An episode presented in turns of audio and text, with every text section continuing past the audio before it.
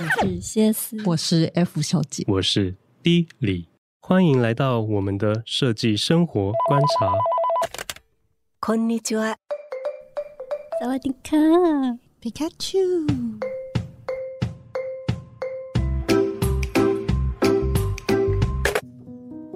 台湾的 Podcast 从二零二零开始发展起来之后呢，到今天，不知道你是不是也因此与这些喜爱的频道跟生活更紧密的关系？像我自己啦，就是连洗澡的时候，我现在都已经习惯会带着防水音箱进去，一起听着 Podcast，然后一 一起洗澡。我不知道大家，我偶尔也会啦，我偶尔也会，好奇妙哦。好像声音与音乐就越来越无法离开我的生活，我的部分是这样子。我是偶尔会带手机进去，因为我的那个刚刚好是有隔开的，就不会被淋到。所以我如果是在听、嗯、听什么音乐或是听 podcast，嗯，我觉得我就是想要一边洗澡一边听的时候，我就会把它带进去。对，啊，是不是这、感觉很好？我是我是其实也是会在。就洗澡的时候一定会带手机进去，但我都是听音乐，就是 哦，对对对，有时候也会听音乐。我真的很少听 podcast。啊啊、你可以那个啊，变成那个可以一唱歌的也可以，就是那个之前那个哎，有一个 Kohler 那个品牌，卫浴品牌，嗯、有出麦克风，有有有，其实我有一个，真的假的？其实我有一个，我一直没有拿出来用，因为不知道怎么怎么怎么怎么安置它。可以啊。对啊，你试试看，那个感觉很好啊。还是你在那个洗澡的时候就录 podcast，自己在里面自言自语的一个 podcast，都是水声吗？那就是最有临场感啦。对啊，你不记得那个伍迪·艾伦有一个电影，就是那个有一个男高音在边洗澡边唱歌，唱到舞台上。你也可以开出这样的花，我是不需要了。然后我这边，因为我们现在的频道，我的 hosting 是使用那个 SoundOn 的，但是另外一个平台 First Story，First Story，然后他近期他，我们有订他的那个电子报，我蛮喜欢他每次的专题，像他特别就会呃针对 Podcast 就是有各种的面向来做一些专题的整理。有一次他就在文章说，他现在试着鼓励各个。Podcaster 就是借由访谈或者是与各界的合作，一起来搞大事。我还蛮喜欢他这个观点的，就是大家都已经越来越多的频道出现，然后有一些广告的效应也越来越成型了，然后也很多的名人慢慢从这边出现。那是不是可以大家都慢慢的拓展去跟不同的地方关系，或者跟不同的名人啊，或者是你想要做的访问来做合作，然后把这些事情越做越大，越来越扩张。这个感觉蛮有意思的，我不知道你们会这样觉得。嗯，好，谢谢。我要讲，你又把它断掉，你很奇怪。我刚刚觉得有一种很孤寂、觉得冷的感觉。因为我不知道你这一段要讲多久啊？对，我们想说这个的 tempo 有点难多久。你有的时候不希望我们太热闹，有时候又嫌我们冷清，我们真的很难做哎。没有，因为因为其实我觉得把这件事情做大，真的还蛮特别的啦。现在要讲一个范例，就是比如说像节目中的合作之外，我自己也很喜欢一个节目，它叫做疫情指挥中心，就是我之前有跟你们介绍过，嗯、它的“艺”是艺术的“艺”，然后它就专门以艺术资讯为主要分享的平台。我发现他们除了就是平常专注在艺术的这些新闻分享之外，后来他们又有跟别的股东一起合作，经营了一间展演空间和沉浸式的酒吧。嗯，对。在那个中山区那边，对对对对，就是那个潜艇。一楼是展演区块，地下一楼他做了一个沉浸式的实验投影酒吧。虽然这跟他们频道没有直接关系，但也算是让我这个常常在听的听众有一种延伸发展故事新篇章的感觉。我觉得这件事情太不可思议，从热爱艺术到真正为艺术做一些实践。呃的行为，就是真的让那些艺术家可以有机会 promote 他们的一些展览。我记得应该是说那个那个频道的主理提姆，对提姆，就是他们已经在筹备这件事情筹备很久了。嗯、应该是去年的时候，他们确定在中山区找到了这个地点，嗯、所以就是筹备的差不多，才邀请了那个佳佳琪跟季汉，对对对对，就是邀请他们一起进入这个企划里面。嗯、所以其实。比较是像先行者的，比较像是提姆这个角色跟他的老板，就是一直其实都有在规划这个、嗯、这个空间，对，所以我觉得还蛮特别的、嗯。对啊，真的很特别。今天我们就要来分享一下我们自己大家平常最喜欢的 podcast 频道，来吧。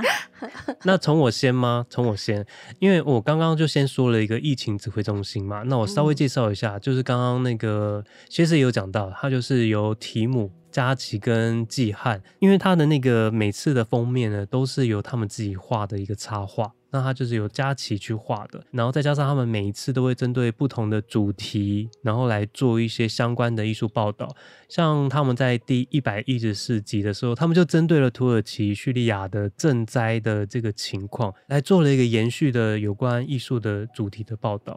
所以可能就是会介绍一些像是古迹有受损的，后续有没有什么单位来。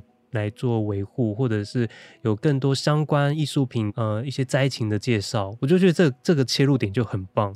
就是这个频道真的很专注在艺术这一块，嗯、然后每次讲都会很快速，每个人都会讲他自己找到了这一块，呃，关于这个主题的其中他们想要分享的一些新闻。啊，我我自己是蛮喜欢的啦，嗯、而且再加上现在很多人就是很喜欢听 podcast，就是就是讲干话，那个真的是一派。我自己平常也是很喜欢，但是对于这种冷调性的，就是他们真的只是在念报道，分享自己的一个找到的报道的讯息，包含他们整理出来的一些一些资讯。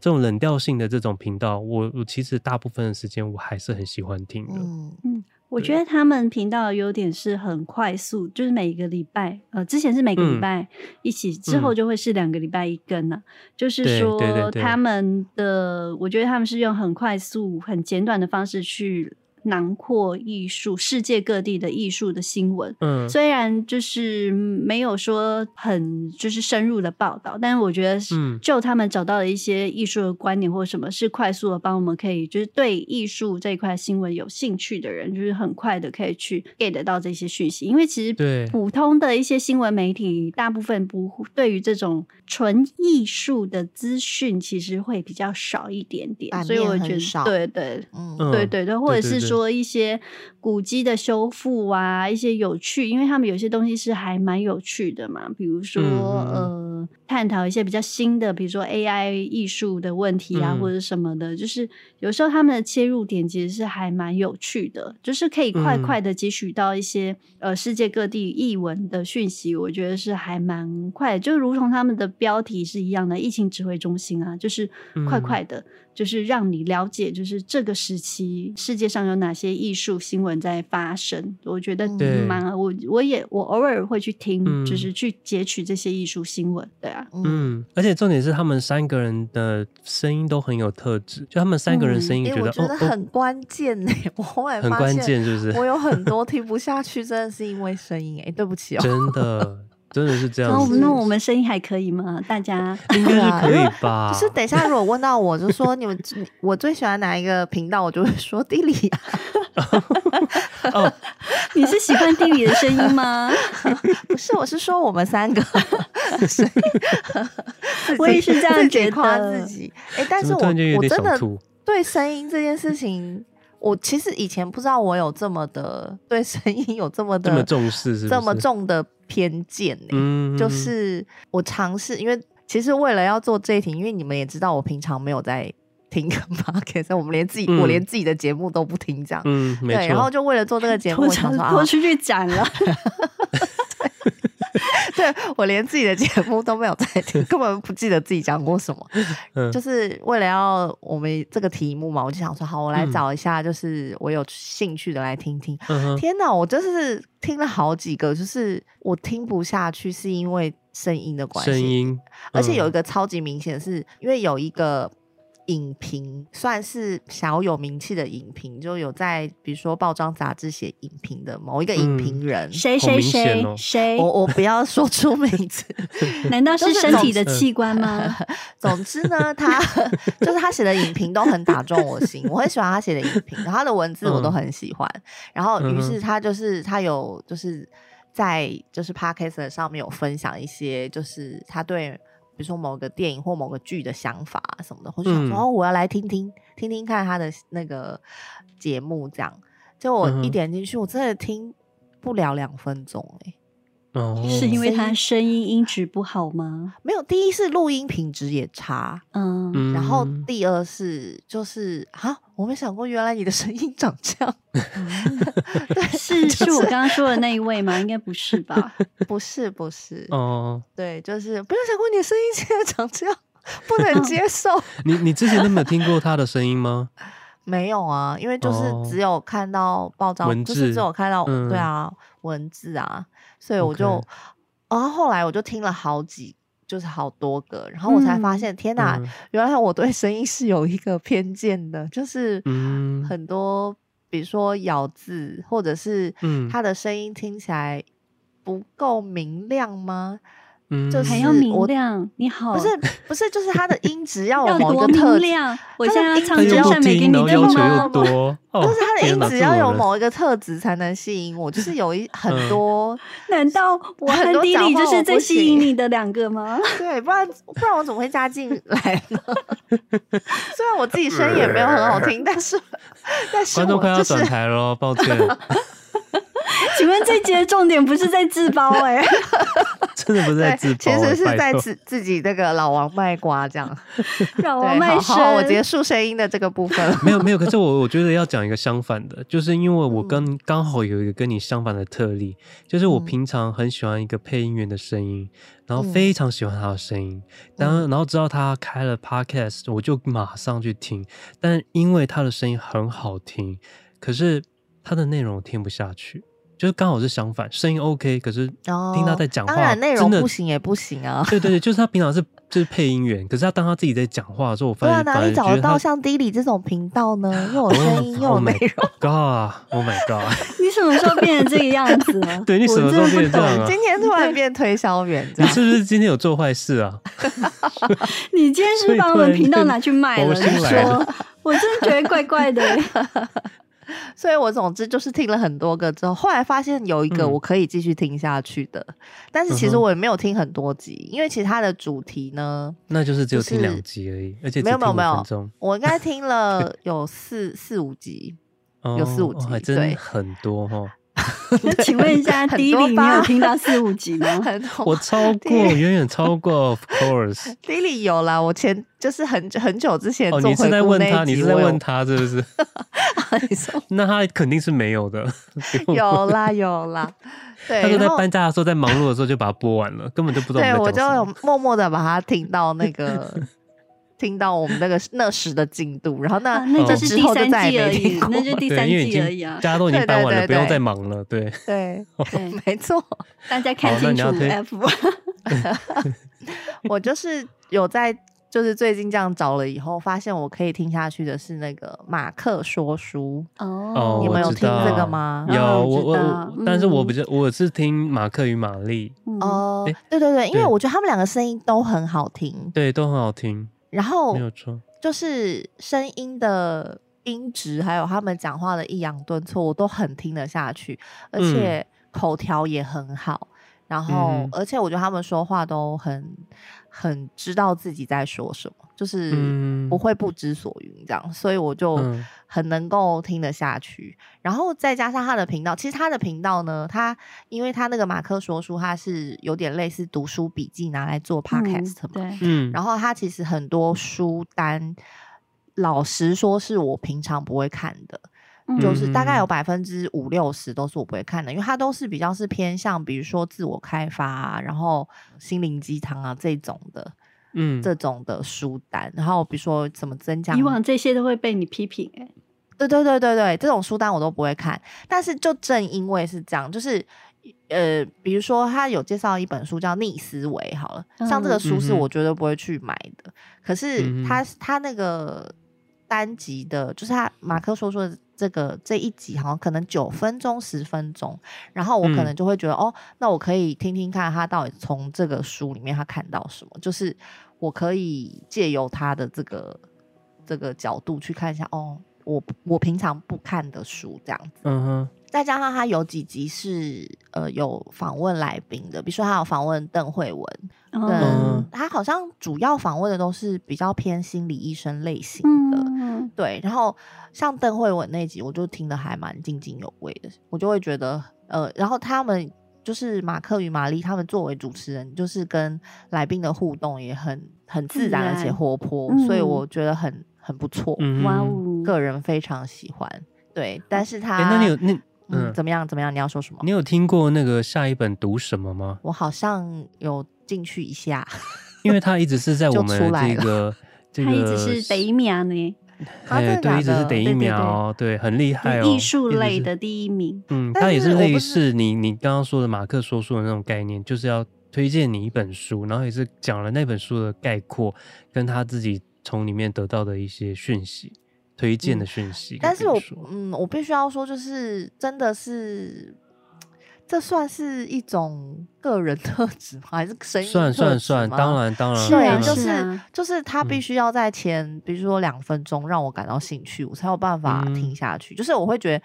哦，他有言之有物，他有他要说的事情。嗯、然后像马克说出，他他虽然，比如说他讲的他那个读书笔记的部分啊，有很多时候是没有玛丽的，嗯、就是他自己一个人。对对对。可是他在讲那些那个东西，他非常流畅哎、欸，就是他、嗯、他应该是都有写好稿子的，我觉得，嗯，就是然后他讲的非常流畅，可是他又不像是在念稿，他。嗯真的很像是在跟你讲话，然后甚至他中间举例的时候，他会自己演戏，就是他很活泼生动，你知道吗？哦，可是自己配段，对，他会自己演戏，嗯、然后，嗯、然后他的演戏又不是尴尬的那种，就是不会让你觉得呃有点尴尬，呃你要干嘛？这样？就是，嗯、所以我觉得他很自然，就是会很真的很像是你。身边会出现能言，会出现那种能言善道的朋友，就是哦，你会很愿意听他讲话的那种朋友，嗯、对，所以这种我就比较能够听得下去。可是如果是呃比较，比如说他写好的稿子，可是很像是念稿式的，或者是说教式的，嗯、我就不太行。OK，对，就是或者是像老师在上课的，我也不太行。嗯，对，就是我会觉得哦，有点沉闷。了解，就有点想要出去。可是因为这这类的节目，我都会一直会有一个心中有个疑问，就是他们真的那么办法那么快可以就这样看完一本书吗？哎、欸，就是如果他要一直推荐的话，其实我觉得马克说书的更新频率很低耶，他可能、哦、可能一一个月才一集吧，就是他的，哦、我我往回翻他的那个更新的，其实他集数没有很多哎。哦，那这样子 OK，、嗯、他就真的自己看完以后，然后再去推荐这本书，嗯、那这样子 OK。对啊，对，然后还有稍微就是 summarize 里面，就是那本书里面他得到的重点这样子。嗯，对啊。然后有一些我就会觉得，哦，原来我不感兴趣的书，但是他归类完重点之后，就我就会觉得说，哦，其实这本书也没有我当初 想的那么那么糟糕，嗯、就是会觉得，哦，好像可以去看一下。嗯，对，不然不然那一类书籍我是从来就是根本连翻 都不想翻，对吧？嗯、但要是要是他如果去介绍一些我我有兴趣的书，其实我也不会想听，嗯、因为我就会觉得他就爆雷了啊，因为我就想看、啊。对啊，我就其实我有另外一个疑问就是这样，嗯、因为他这样会不会让我有一种感觉，好像以前在看那个就是类似古阿莫在介绍电影这样子，就一下就把人家三分钟把人家的。就都讲完了，你就觉得好像你已经不用再去看这部片了。对，所以我觉得他最棒的、最棒的地方就是他介绍很多我不看的书。哦，就我平常不爱看的书，对，嗯、比较是提升什么能力啊，比如说你的工作。可以怎么样的更有竞争力啊，嗯、什么之类，然后如何做笔记啊，这种的。嗯嗯，对对对对。嗯，我是觉得他会有一点小小的争议啊，就是他是拿别人的，嗯、不过这个也没有什么争议，因为老高好像是这样，就是拿别人的润调，然后他自己在消化之后再丢给你，然后你再去吸收他的。嗯，嗯好吧。嗯，就是这也是一种啦，就是对对，但他其实主要还是以推广这内，就是他当内容为主，对对，就是读书，就是他。他是读了这本书，然后他有稍微的截取一些重点，嗯、但他没有把整本书的精华全部讲出来，他还是是、嗯、是以就是他推荐大家可以去看这本书的这个角度去讲这件事情，嗯、所以他其实不会把整本书的内容都说出来。嗯，对，他还是会就是每一集的结尾，他还是推荐大家会去去看这本书，去看书或者是去买书。如果你对这个有，就是我觉得它已经像是有声版的那个图书大纲是。大概是这样这样子，因为以前在出版社工作的时候，每一本新书出来，你都要帮他写一个 summary 嘛，你要如何去介绍它，然后跟提示重点，也算另外一种行销啦。对啊，就是让人家更了解它，然后你才会有兴趣说去接触或是买这本书。对，所以其实也不错。嗯嗯，但我自己还是蛮比较喜欢他跟玛丽的互动。就是因为他们都会用一种很无厘头的现代人的思维。我想问一下，他们是夫妻吗？他们不是，不是，他们不是哦。因为因为那个马克已经结婚了，这边要解释一下。对，我就是想说，看到马克已经结婚，我就以为是不是？没有，他们不是，因为因为他们他们好像是在很久以前 飞碟电台的时候。就就已经是一个、oh, 一个节目了，一个哥哥妹妹有意思的样子嘛。反正就是他们就是已已经一起主持，然后后来才拉出来的。好像之前我们是把他们念信的内容截取出来，变成一个 podcast，嗯之类的。对，那我喜蛮喜欢他们每次对那些来信者的一些回应。就比如说有一些他们觉得非常不可能或者是完全不对的事情，他们就会直接就是直接讲，没没有要再客气的。很喜欢他们的这种对话内容。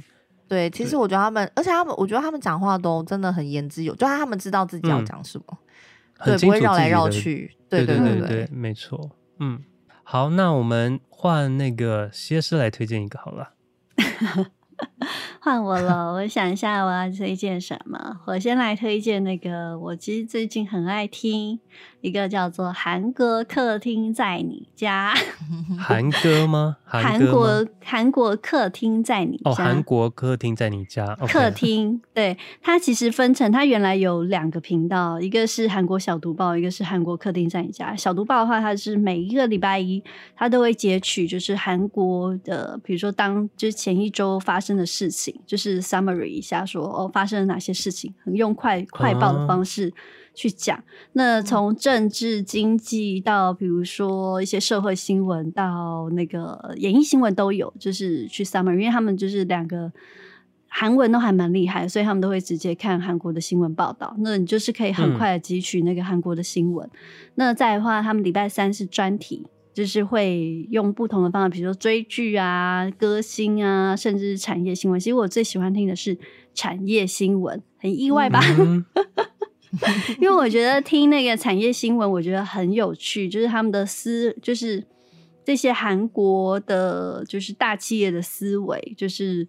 很特别啦，那当然里面有一些八卦的角度在里面，像他们就会分享，像是那个，因为像之前我们不是有讨论过说，哎，韩国跟那个台湾的那个，比如说制剧的，就是演艺事业为什么就是品质差这么多？那我就是因为听了他们其实有介绍一个是第一制糖的故事，这第一制糖。你因为现在听起来就是好像是个糖业，然后跟台糖差不多，但是其实它里面背后的故事是，第一制糖其实是三星的母公司，就是它其实它是三星的起家公司。那呃，因为第一代的人创立了三星，那后面当然就是有争家产的故事，所以就是其中的一个大儿子，所以他就回去了第一制糖。那韩国的演艺事业为什么可以起来？就是这个第一制糖的二第二代。因为他们对影剧、电影实在太有兴趣了，嗯，所以他们去了梦工厂，应该是梦工厂吧，去学习了整套完完整整的，花了十年，然后把他们比如说呃，就是系统啊，如何规划到，甚至到行销是全部 copy 回来到韩国去实行的，嗯、所以他们的。演艺工作就是为什么这么的，就是扎实。其实他们的前面就是可能有透过一些产业人士或者是政府的帮忙。其实他们的韩剧就是演艺圈会这么兴盛，其实并不是因为说，就是业主自己本身也有去研究一些，对他们有去研究，他们就是花十年的时间。那当然，那中间就是呃，比如说梦工厂中间，那当然也有碰到。就是他跟他的叔叔，叔叔三星，三星的人也有去抢这个，也有去抢这个东西嘛。嗯、当中间当然有吧，有一些有趣的八卦在里面。到最后就是这一对就是姐弟，用他们年轻的心，就是跟热情，把那个你知道整套的演艺电影工业的技术搬回了韩国。哦，就是在透过这些就是有趣的故事里面，你就可以想到说，哎，为什么韩国现在这些产业是这么有趣？对啊，或者是 Kakao，或者是一些像是 Never，就是电商的部分。所以我就是很喜欢听他们去讲那个。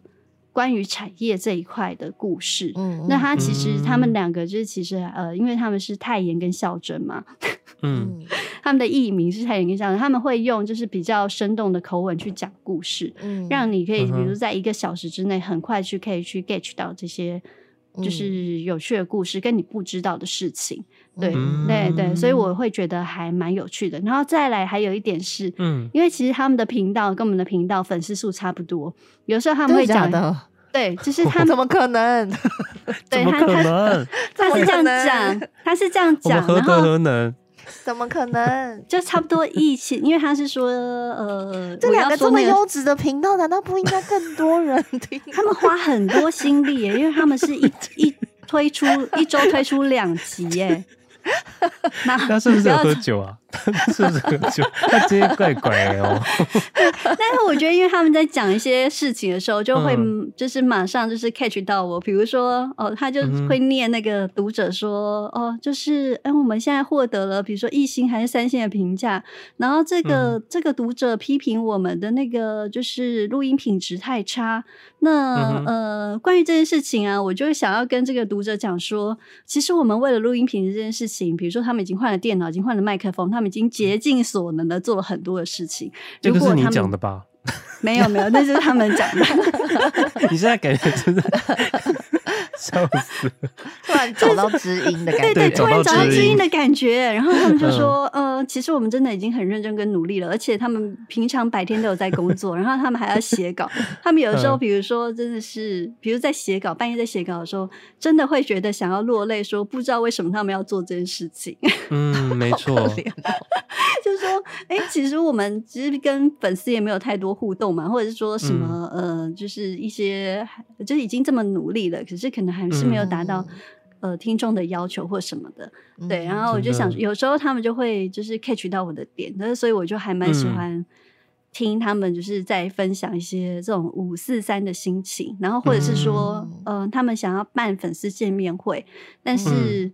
嗯就有另外一个就是呃，podcast 跟他们讲说，另外那个 podcast 可能粉丝数比他们更多，然后就跟他们讲说，嗯、他们要办粉丝见面会，他们已经办了，就是然后是千人响应，嗯，对，很多人响应说，哦，对我们那个粉丝想要去参加，好紧张，后面的那个数据，结果有有有人到场吗？百人报名，哦，那也还不错啊，很多啊，百人还不错，一人到场，怎么多少？什么？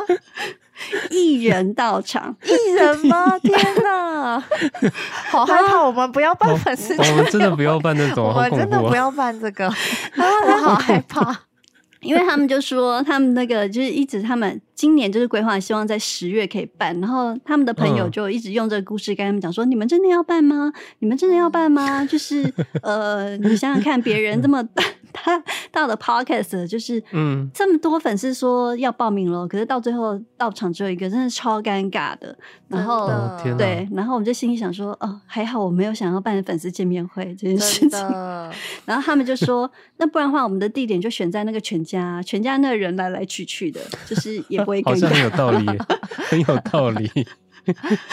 然后是就是除了他们有一些就是那个正面的产业故事，嗯、或者是快报类的这种新闻，嗯、然后有时候当然是会讲剧啊，或者讲音乐一些五四三嘛，然后我就会觉得说、嗯、哦。就是还有在就是经营 podcast 的这个辛酸路上面，他们两个真的是打动我。虽然有时候真的会觉得他们的那个音质就是有点爆，可是我觉得在那个我都会把它拉比较远一点嘛。像洗澡的时候听，就是、嗯、就是他们两个，因为就是客厅到厨房的距离在听就对了，就是距离拉的比较远，就是不用戴 耳机，嗯、你就不会觉得说好像抱着听着这么难过。嗯、然后他们的内容其实真的很扎实。而且听得出来，虽然他们没有公布说他们到底做什么工作，嗯、可是感觉起来他们一定是跟韩国产业是密切的配合的。对，哦，真的吗？对对对对，嗯、听起来就是因为看起来他们提一些案或什么的，就就是，所以我觉得他们的节目内容跟真的是花了很多认真的功课去做了，因为有一些产业面上的东西是，如果你不会韩文，然后你不对这个产业或者是这些东西有兴趣的话，其实你做起来其实是不会这么生动跟有趣。对，所以我就是觉得。嗯、呃，可以支持一下这些很认真的 podcast 们，嗯、真的听起来不错。他们比我们好的是，他们那个偶尔就会说他们会收到那个抖内，但他们说、哦、他们 他们在就是觉得 就是觉得说为什么我还要做下去的时候，他们就说这个时候账户都会有一笔抖内进来。他说这就是支持他们走下去的动力。那那我们也好需要。我们有试出这种讯息过吗？我们有一两期，但后来就说，呃，因为其实我曾经投过，但是因为提不出来，啊、所以就叫大家说，大家不要去。真的，现在抖内的只有一个人嘛，一个人在抖啦，一个人在抖。有点心酸，呃、突然觉得心酸。不过这个这个听起来不错，感觉会想要去听听看。嗯、这个我记得你以前好像有曾经贴给我们过，然后其实我那时候有没有想听？但是因为我其实一直有在听一，就是我有一直有在看一个 YouTuber，他也是介绍韩国的产业，嗯、然后他们其实介绍的议题有点类似，所以我后来我就因为我都有在看那个 YouTuber，所以我后来就没有在听这个节目。嗯对啊，嗯、但是可能可以再听一下，因为我看那个 YouTuber 是那个叫胃酸人，哦，就是他也是一个，他好像是韩国台湾混血吧，然后应该是以前都在韩国长大，所以他就是呃，大家都以为他是韩国人，然后他后来在台湾好像教韩文，然后就变成 YouTuber 这样，然后他就讲了很多，也是就是韩跟韩国什么三星啊各大集团的一些后幕后的故事啊，然后他也有讲说，比如说韩国的。呃，那个经济的，就是一些历史啊什么，其实嗯，他也是都讲的很分析的巨细靡遗，我觉得我就会觉得他讲的很好，对，所以就是因为我已经有看过重复的题材，嗯、所以就没有再听那个了，对、啊、但可能还是可以找找不一样的东西听。对，因为我之前其实是看那个 Fion，就是那个控韩吉，哎、欸，嗯，他也是一个，他是一个在韩国。就是生活的台湾人，嗯，那他就是用他的口吻去做，就是他有做产业介绍，也有去做什么房屋开箱。其实我是先听了他的 podcast，后来才发现这两个人。嗯嗯，但是因为他的那个，我觉得这两个这那个韩国客厅在你家，主要是打动我的一部分就是，我觉得那个可以找到同温层的感觉，知音知音，就是有时候就是你知道，就是人生低潮的时候，就是听到这个时候就心想说，对，没错，就是这样，真的真的是这样，真的。如果我们真的办粉丝见面会，会有一个人到场吗？不会，不会，可能连我们三个都不会到。不敢面对，对，不敢面对。这是什么鬼片呢？办见面会就三个人，没有一个人。一个诈骗的见面会，一个诈骗，一个急，一个迟到。对，不知道什么原因。说不定魏会在那里等我们呢。没有，可是我跟你讲，找到知音这件事情，真的，我就要来推荐一下我的第二个频道，就是因为我听到，我跟你讲，我在第二对，没错，我在第二届的时候呢，就是因为那时候听到了那个展览厅上面的导览机，然后我那时候就非常喜欢导览的风格，就无意间我在前阵子竟然意外听到了一个频道，它就是我心目中第二季完美的那一种 podcast，它叫做。声音艺术 Sound Art，然后它是由 S O L 生活圈，声是声音的声，然后这个频道它好像是为了要推广他们的音响而做的一个十集的一个节目，然后每一集它都会介绍一个一位声音艺术家，然后最重要的是呢，介绍他的这个这个人的口条跟他的播报的方式，就是用专业的播报导览风格来介绍。然后会搭配很多里面的一些情境的音效，跟介绍每个声音艺术家创作者的那个作品，然后让你更就是在短短的时间内可以了解一个艺术创作者的一个一个一个简单的介绍。我我自己是真的觉得很喜欢，因为我当我在听第一集的时候，我整个内心尖叫哎！我想说，天哪，这就是我想要做的。你可以叫出来，没关系。还是你要跳槽？不要在内心。你说要播你上次那个鸡的声音是不是？就是 Blackpink 前面的尖叫那个声音，没有，真的，我内心真的是狂吼，因为我我觉得这真的就是我心目中完美的 Podcast，它非常的冷调性。如果刚刚说那个我喜欢的那个疫情指挥中心是冷调性，他们就更冷调性，而且它是完全的专业感。我我自己是很喜欢，因为现在有一派的人是很喜欢 Podcast，很生活化，很就是甚至不要就是太专业感，他要让你感觉更临场感。但我自己是相反，我反而很喜欢冷调性，很像广播，但是它又是 Podcast 的风格。然后特别是它主要的焦点都锁在了声音这一块，因为我觉得 Podcast 就是要掌握声音这一块的部分，但很少人在玩音效或者介绍声音相关的一些艺术。有啊，低李宁啊。没错，但是我就是找到了知音，但是我没有做的他那么专业，他真的做的很专业。像他第一期集里面，他就介绍了一位叫做全田彻这一位艺术家，然后他这个艺术家很特别，是他是从生活中取材，他要把一些大家想象中的影像转换成声音的元素，然后再由他组合出来的这些声音的组成，让你去想象你可以想象中的画面。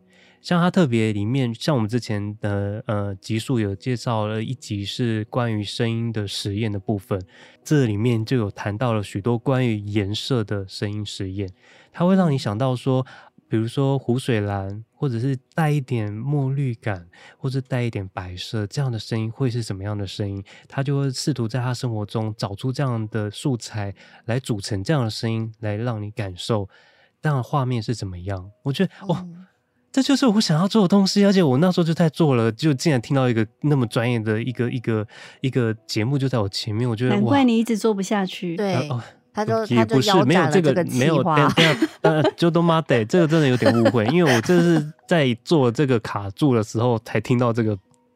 才听到这节目，所以这个时间点是错开的。啊、反正这个真的是我一直很想要尝试的主题，因为就是要让你从声音中去想象。虽然很多朋友都跟我说，我们每次在介绍一些艺术品的时候没有画面，他们没有办法想象。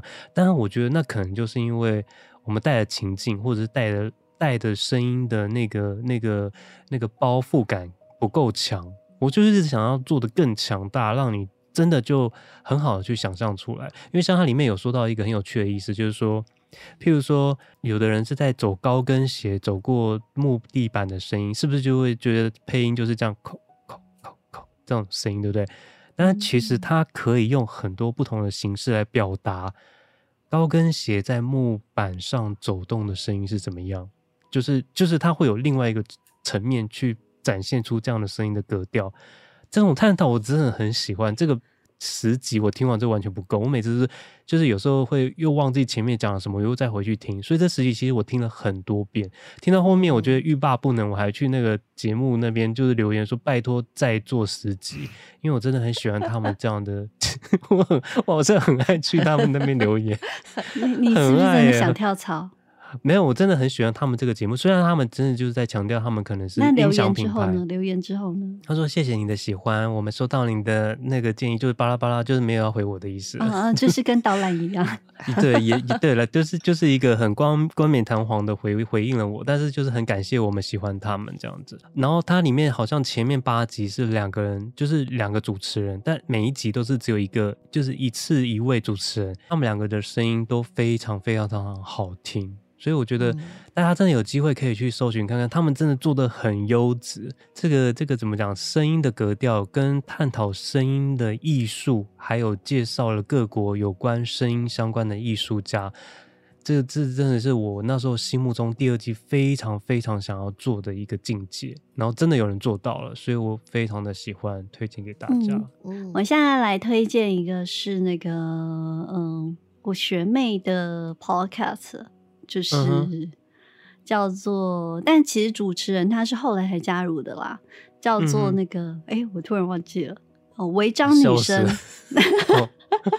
违章女生，她其实，哎，我突然忘记，好，对，然后她其实是两个作家，就是一起开的一个 podcast，、嗯、就是呃，美女作家李平遥以及那个严娜女士，严娜。就是我的学妹这样子。但虽然是学妹，嗯、但是我们没有这么的熟悉，这样子有看过。嗯、但因为他们两个都是作家的身份，而且讲话起来非常的生动，尤其是严娜，就是讲一些那个乐色话的时候，真的非常非常的生动有趣。嗯、所以我就是非常。就是会挑那个有严娜女士在场的时候的集数进去听，嗯、不是因为说我认识她，那是因为我觉得她讲述故事的能力非常非常的之好，而且她的观察点其实是非常的特别。嗯、哼那比如说有一些有几集的故事，呃，那讲一下他们两个背景，就是呃，严娜她是做，她现在是。中文学系的博士毕业嘛，他应该是做就是有点现代文学。嗯、那李平瑶是出了几本就是关于呃散文书这样子。嗯，除了自己讲述一些故事之外，有生活的切题，那也会当然也会邀请一些就是作家或是讨论性别议题嘛。像之前呢，你刚刚有讲到那个，嗯、突然忘记了那个心理医师叫什么名字？郑邓惠文，对，他们也有请他来、嗯、来就是对谈，然后或者是说。嗯呃，讨论性别的议题啊，那或者是场域啊，就是或者是邀请其他作家，嗯、那或者是请，然后刚开始的时候好像是有请郑宜农来，因为他们的片头也是郑宜农做的嘛。嗯、呃，我觉得比较有趣的主题是，像他们在讲那个清明或者是情人节的时候。那个严娜女士就会讲一些中国那个六朝志怪志人的小说，然后用不同的切角来带入，我觉得真的是太有趣了。嗯、比如说情人节的时候，她就会讲狐仙的故事，嗯、然后或者是那个清明节的时候，她就会讲说那个。呃，中国古代的故事，可能那个中国古代里面的鬼怪，就是传统中的诈骗集团，就是会用各个方面，就是去来诈骗人类这样子。就是我觉得他们这些切角都是非常有趣的，因为平常以前我们在读这些，哦，我以前是很喜欢啦，但大部分人对于比如说中国古典古籍的这些故事，其实是不太感兴趣的，而且其实不，不会啊，我不会，我也蛮喜欢的。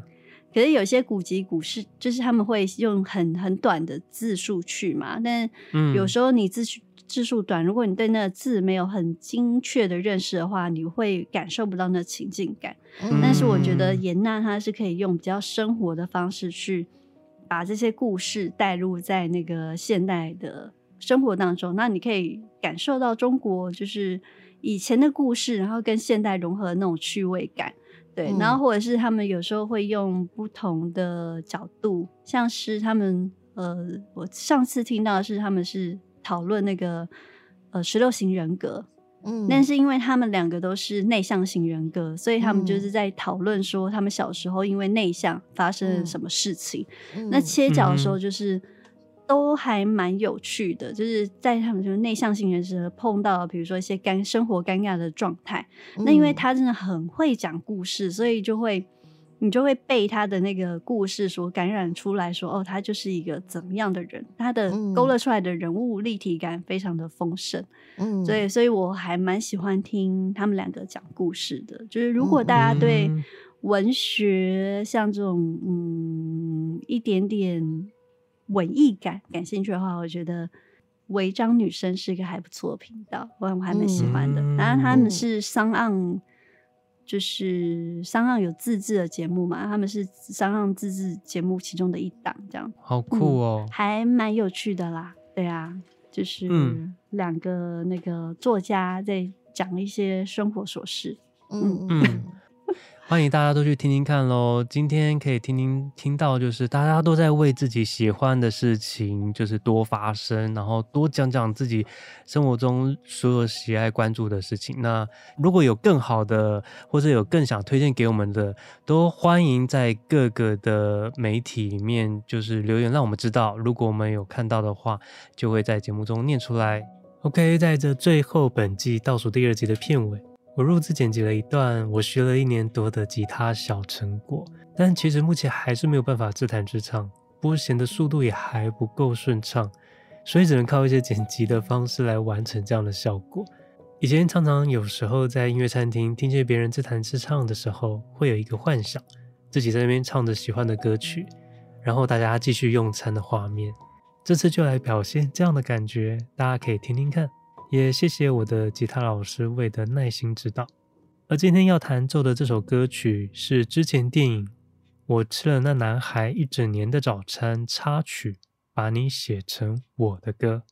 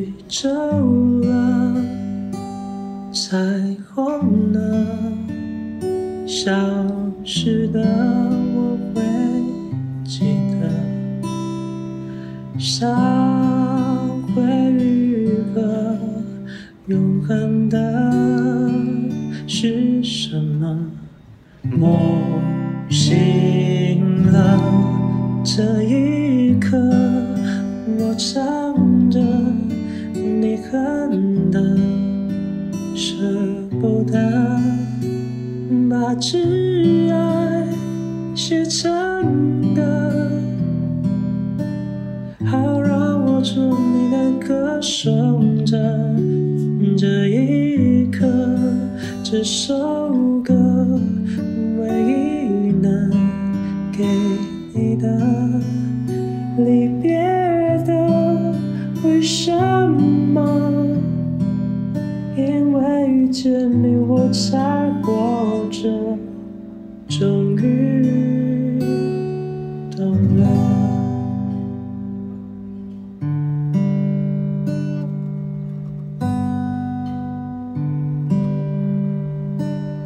有喜欢我们的听众，欢迎可以加入我们的 FB 粉丝页，最新的消息我们都会在那边公布。今天谢谢大家的收听，下次本季最后一集再见喽！谢谢大家，谢谢大家，拜拜，拜拜。